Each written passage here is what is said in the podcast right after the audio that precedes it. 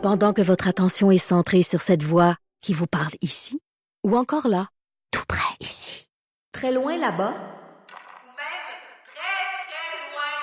Celle de Desjardins Entreprises est centrée sur plus de 400 000 entreprises partout autour de vous.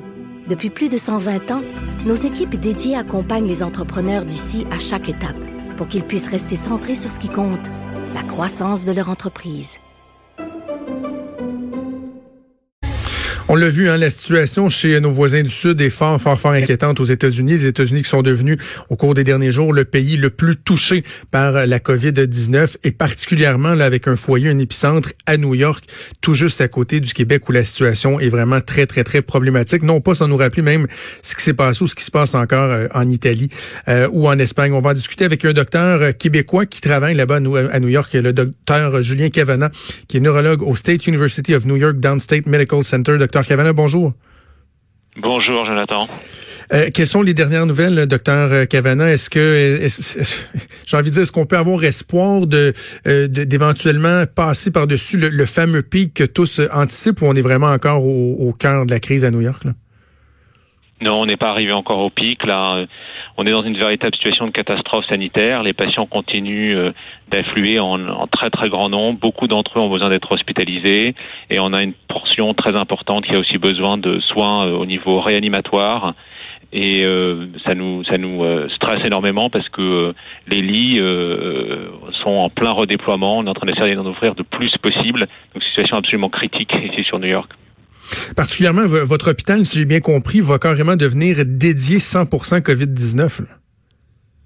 Oui, c'est la stratégie que les autorités de santé publique ici essayent d'appliquer, c'est-à-dire de, autant que faire se peut, séparer les patients euh, Covid-19 des, autres patients.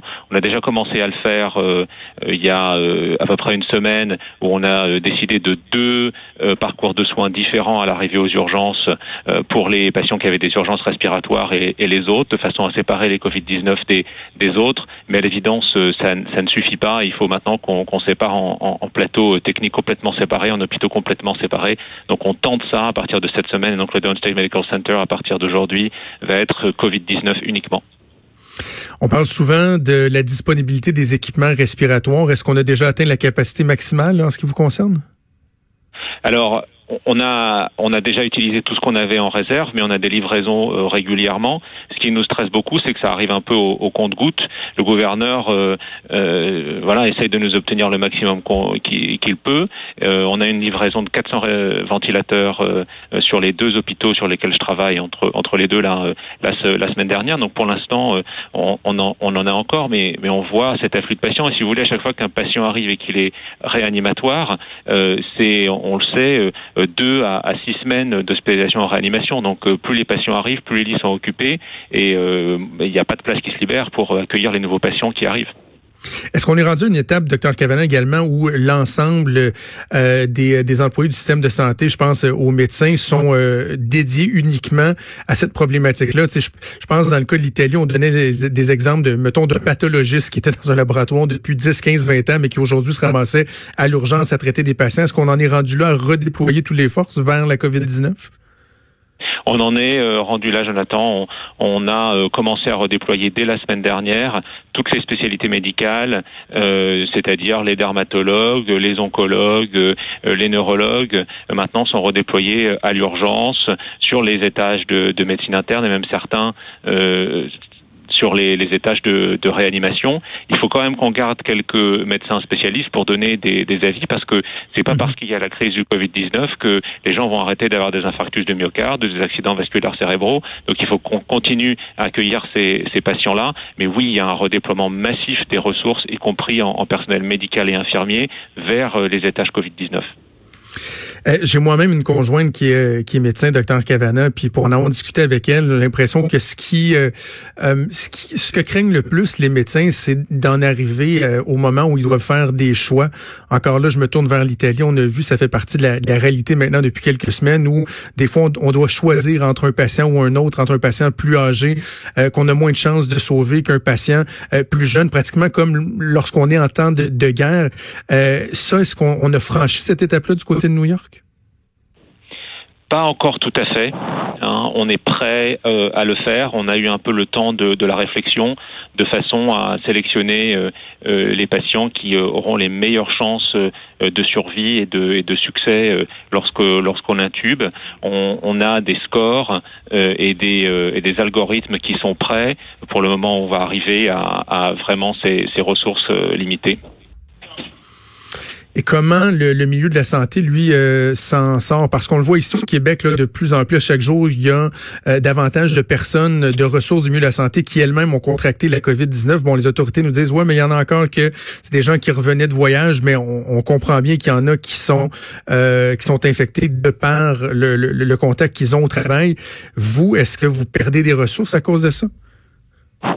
Alors, on a eu déjà au début de la crise beaucoup de gens qui étaient en quarantaine parce qu'ils ont été exposés, parce qu'au début, euh, si vous voulez, on s'est aperçu qu'il y avait beaucoup de patients qui arrivaient avec évidemment des syndromes respiratoires, mais il y avait aussi beaucoup de patients qui arrivaient avec euh, d'autres types de euh, symptômes et qui déclaraient l'étape respiratoire plus tard. Donc, on a eu des, des, personnels de santé qui ont été exposés par ce par ce biais-là.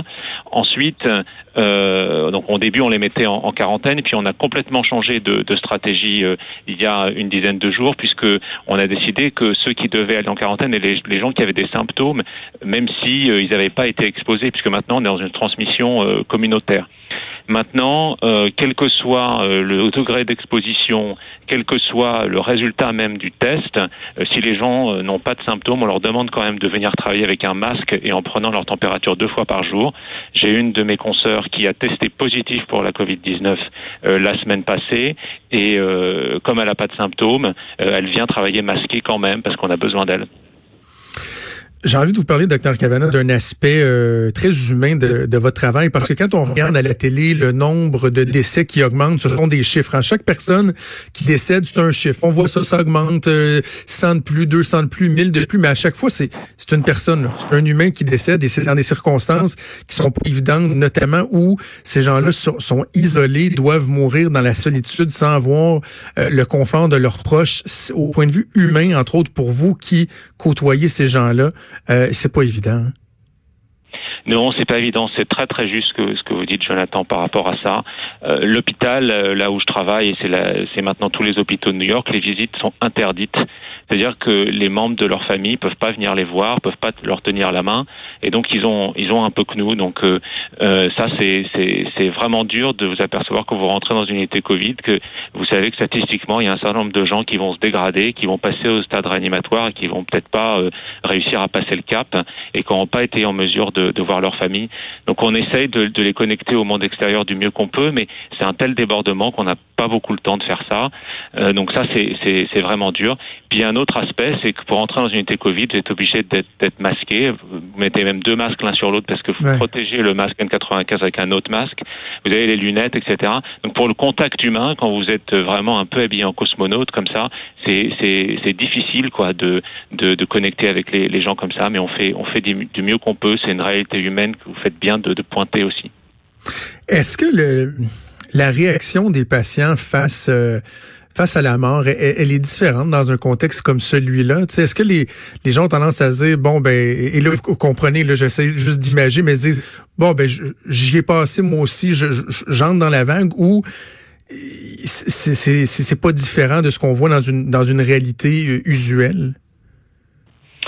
Je dis cette, séparation euh, de, de, des proches qui est le, la, la, plus difficile. Moi, je suis vraiment frappé de la dignité avec les avec laquelle les gens euh, euh vivent vivent ça.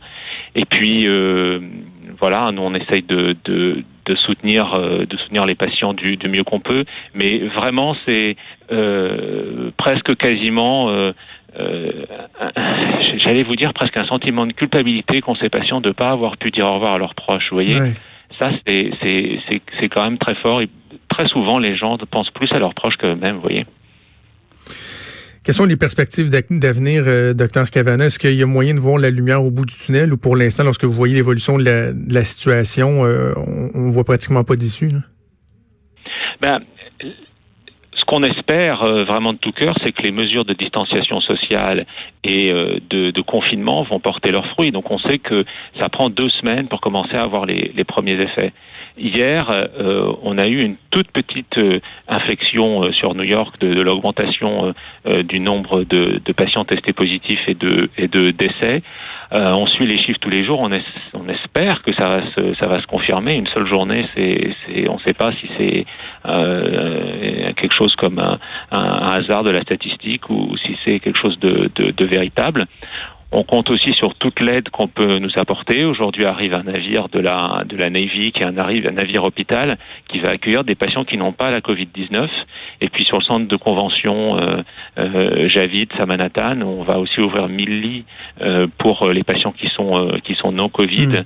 Donc euh, euh, voilà, c'est entre toute cette aide et les mesures de santé publique, on espère qu'on va réussir à vaincre cette épidémie. Docteur Kevin, on vous souhaite bon courage pour la suite des choses. On, euh, on pense à vous. Merci beaucoup d'avoir pris le temps de nous parler. Je vous en prie. Bonne journée à vous. Merci. C'était docteur Julien Cavana, donc neurologue au State University of New York Downstate Medical Center une réalité qui, euh, qui fait froid un peu dans le dos, mais qui est celle euh, de nos voisins euh, au sud, en espérant qu'on évitera le pire ici. C'est déjà tout pour nous. Il y a Sophie Durocher qui s'en vient. Je veux dire un gros, gros, gros merci à toute l'équipe, à Vincent Dessureau, à Achille Moinet, Gabriel Meunier à la mise en onde, Mathieu Boulet à la recherche. On vous donne rendez-vous demain à 10h. On vous souhaite une excellente journée. Salut.